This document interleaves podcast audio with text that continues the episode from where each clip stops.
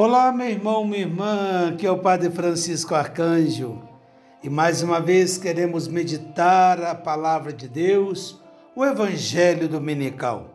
Eu desejo que você esteja bem e que a graça e a paz do nosso Deus, que é amor e misericórdia, esteja sempre contigo. O Senhor esteja convosco, Ele está no meio de nós.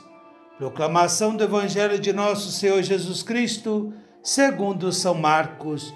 Glória a vós, Senhor. Naquele tempo, Jesus partiu com seus discípulos para os povoados de Cesareia de Filipe. No caminho perguntou aos discípulos: Quem dizem os homens que eu sou? Eles responderam: Alguns Dizem que tu és João Batista, outros que és Elias, outros ainda que és um dos profetas. Então ele perguntou: E vós, quem dizeis que sou eu? Pedro respondeu: Tu és o Messias. Jesus proibiu-lhe severamente de falar a alguém a seu respeito. Em seguida começou a ensiná-los, dizendo que o filho do homem devia sofrer muito, ser rejeitado pelos anciãos, pelos sumos sacerdotes e doutores da lei. Devia ser morto e ressuscitar depois de três dias. Ele dizia isso abertamente. Então Pedro tomou Jesus à parte e começou a repreendê-lo. Jesus voltou-se, olhou para os discípulos e repreendeu a Pedro, dizendo: Vai para longe de mim, Satanás. Tu não pensas como Deus, e sim como os homens. Então chamou a multidão com seus discípulos e disse: Se alguém me quer seguir, renuncie a si mesmo, tome a sua cruz e me siga. Pois quem quiser salvar sua vida, vai perdê-la. Mas quem perder sua vida por causa de mim e do Evangelho, vai salvá-la. Palavra da salvação, glória a vós, Senhor. Meu irmão, minha irmã, nesse domingo, o 24 do tempo comum, nós estamos refletindo, acompanhando e meditando Jesus em sua vida pública, anunciando o reino de Deus. E agora Jesus já está nos povoados de Cesareia de Filipe, e com certeza a sua fama vai se estendendo cada vez mais. Por isso, Jesus faz essa pergunta para os discípulos: Quem diz o povo que sou eu? E nós percebemos as respostas que, que é João Batista, que é Elias, um dos profetas, ou seja, alguém que prega, alguém que tem uma significância muito importante na história do povo, mas ainda não é o Messias. Na língua do povo, não é o Messias, porque já tinham aí umas preconcepções de como seria o Messias. E Pedro, não é, vai dizer: Tu és o Messias. Interessante que Jesus repreendeu os discípulos para não falar isso para ninguém. Por que será? Porque Jesus não quer que as pessoas sejam simplesmente tocadas porque outros dizem dele. É importante o anúncio de Jesus, mas o anúncio sobre Jesus deve convidar as pessoas a fazer uma experiência pessoal com Jesus Cristo. É essa experiência pessoal com Jesus que vai fazer toda a mudança, toda a conversão na vida das pessoas. É muito importante ouvir os testemunhos, ouvir os anúncios, pregar o Evangelho, Mas esse testemunho, esse anúncio, deve convidar a cada pessoa a fazer essa experiência, porque essa experiência é pessoal. Por isso, Jesus logo pergunta para eles: e para vocês, quem sou eu? Por isso, Pedro respondeu: Tu és o Messias. Meu irmão, minha irmã, essa pergunta Jesus faz hoje para você e faz para mim também. Quem é Jesus para nós? Nós, quando alguém né, que nós amamos muito, alguém que nós convivemos, porque a gente só pode conhecer as pessoas convivendo com elas. Por isso eu digo: só pode falar de nós quem convive conosco, mas, sobretudo, quem nos ama. Sim, esses têm condições de falar de nós. Agora, quem fala sem te conhecer, sem conviver com a gente, quem não nos ama, não pode falar de nós, não é? Mas o interessante é que é Jesus Cristo que faz essa pergunta para nós e nós devemos respondê-la pessoalmente, né? Quem é Jesus para você, meu irmão?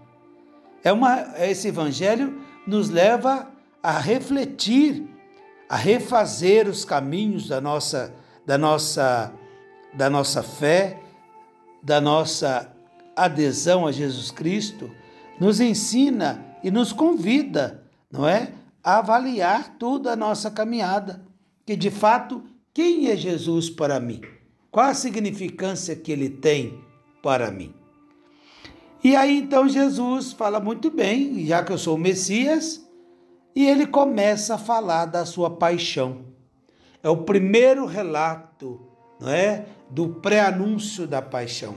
É o anúncio da, desculpem, é o anúncio, primeiro anúncio da paixão que Jesus faz no Evangelho de São Marcos. E isso assusta, não é? Ele fala: "É, mas eu sou Messias, mas eu vou ser entregue, vou ser traído, eu vou sofrer, vou morrer, mas no terceiro dia ressuscitarei. Isso chocou tanto que Pedro chamou Jesus no canto e falou com ele: longe de ti isso, não é? Que isso nunca te aconteça, nunca te. Que Pai, Deus não permita. E Jesus então diz essa palavra repreendendo a Pedro, né? Vai para trás de mim, Satanás. Afasta-se de mim porque você pensa como os homens, não como Deus. Jesus está colocando Pedro no lugar dele. E, e isso para que nós possamos nos ver também em Pedro, hein? Ir para trás quer dizer, vai para trás porque o mestre sou eu. Quem vai à frente é o mestre. Ah, meu irmão, minha irmã, essa tentação de Pedro todos nós também temos diante da cruz, diante do anúncio da paixão, né? Quantas vezes nós queremos recuar? Quantas vezes nós queremos dizer para Deus o que ele deve fazer? Nós às vezes trocamos os papéis, né? Nós passamos na frente de Jesus e queremos dizer para ele por onde deve ir, sendo que ele é o mestre e nós somos os discípulos. Nós temos que caminhar detrás acompanhando, seguindo os passos, os rastros de Jesus. E ele está caminhando e vai caminhar até o Calvário. Mas é preciso passar por, por ele Calvário. Eu sempre digo que a cruz assusta, sobretudo a nós que estamos vivendo, né, nós, nossa realidade em que todo sofrimento é maquiado, né? A nossa cultura não permite contemplar mais o sofrimento. De jeito nenhum. Por isso, os velórios cada vez mais curtos, é? E cada vez mais ofuscando um pouco o trauma da morte, né? Evitamos levar até as crianças no cemitério, no velório. A nossa cultura nos ensina a maquiar as marcas do tempo, não é? Todos queremos viver muitos anos, mas ninguém quer envelhecer. Nos primeiros sinais da velhice, queremos já logo buscar os recursos que temos para disfarçar o tempo que vai passando por nossa vida.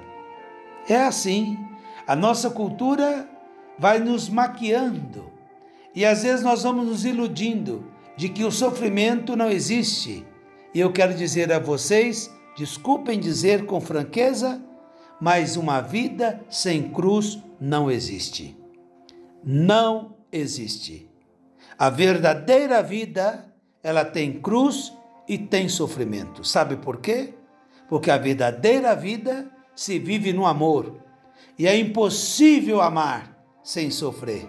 Busquem, e se vocês encontrarem, por favor, me apresente alguém que ama e que jamais sofreu. É impossível amar sem sofrer. Sabe por quê? Amor é doação, é entrega, é dar-se sem medidas, é ir até as últimas consequências. Amar é fazer loucuras às vezes, é entrar na contramão da história, na opinião do povo, nos convencionismos culturais que nos que estão aí ditando para nós normas, modelos e etiquetas. O amor, o amor rompe com tudo isso quando aquele que é amado está em perigo ou necessita de todos nós. Fazemos loucuras. Então, amar é sofrer. E é impossível uma vida sem amor. Então, é impossível uma vida sem sofrimento.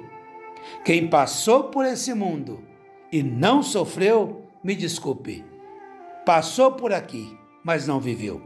A verdadeira vida é uma vida elevada no amor às últimas consequências. Por isso o Messias anunciou a sua paixão porque diz São João: Deus amou tanto o mundo que enviou o seu Filho ao mundo para que pudesse salvá-lo. E ele amou tanto e amou até o fim, até a cruz, até a morte de cruz.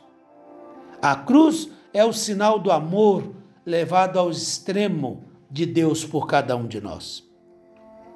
Meus irmãos e irmãs, por isso, o Evangelho de hoje nos convida a contemplar o nosso segmento de Jesus. Então, você que é católico, você que é protestante, você que é cristão, né? Diante da sua caminhada de cristão, quantos sofrimentos e quantos outros virão? Sim, e por isso não podemos existir abandonar a Jesus Cristo, abandonar as nossas igrejas, abandonar nossa vocação, porque temos provações. Jesus não iludiu ninguém. Ele não é propagandista. Jesus não é marqueteiro. Jesus disse claramente para todos nós: se alguém quer me seguir, renuncie a si mesmo. Primeira coisa. Renunciar a si mesmo é deixar nossas próprias pretensões e passar a fazer a vontade de Deus. Tomar a sua cruz, então quer dizer que todo mundo tem que levar a sua. Todo mundo tem que levar a sua cruz. E para com essa história de achar que o outro é cruz, hein? As pessoas não são cruz. As pessoas são auxílio para que nós possamos levar a nossa cruz. E siga-me. Então, ou seja, vem atrás de mim. Jesus disse abertamente isso. Mas ele diz também: quem quiser salvar a sua vida, ah, eu não quero saber disso não. Eu não vou me meter com isso não, porque eu vou perder minha vida. Então você vai perdê-la de fato. Porque Jesus disse: quem quiser salvar a sua vida vai perdê-la. Mas quem perder sua vida por causa dele, Jesus e do Evangelho, vai salvá-la. Então, meu irmão, minha irmã, que nós possamos no dia de hoje, não é? Nos colocar diante de Jesus, não como esse Pedro de hoje, repreendendo e tentando afastar do momento da sua paixão, mas como aquele outro Pedro, corajoso, que em um dado momento vai dizer: Senhor, iremos contigo até o fim. Mesmo sabendo que depois ele ia negar Jesus, né? Mas ele tomou coragem e disse: Iremos contigo até o fim.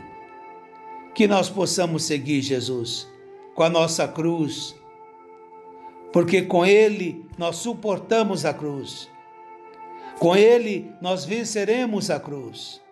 Nenhum sofrimento, em nome de Jesus Cristo, é em vão. Você que sofre hoje por ser honesto, por fazer o bem, por ser caridoso, e às vezes sofrem as consequências das ingratidões, das perseguições, das calúnias, das invejas, tudo isso. Mas lembre-se do que diz São Paulo: somos atribulados, provocados de todos os lados, mas porém jamais seremos vencidos, porque o Senhor está conosco. Meu irmão, minha irmã, que Deus abençoe a você, a sua missão, a sua história o seu seguimento de Jesus Cristo. A você que talvez deixou sua cruz aí na beira do caminho, se desviou, está indo para caminhos mais fáceis, não se iluda, porque é muito largo o caminho da perdição e é muito estreito, exigente o caminho da salvação. Passemos por essa porta estreita, renunciemos a nós mesmos. Como nós temos que nos renunciar? Eu digo isso por mim mesmo. Quantas renúncias eu ainda preciso fazer para seguir a Jesus Cristo, como Ele assim o deseja. Peçamos essa graça, mas não temamos, não tenhamos medo. Vamos com Ele, não é?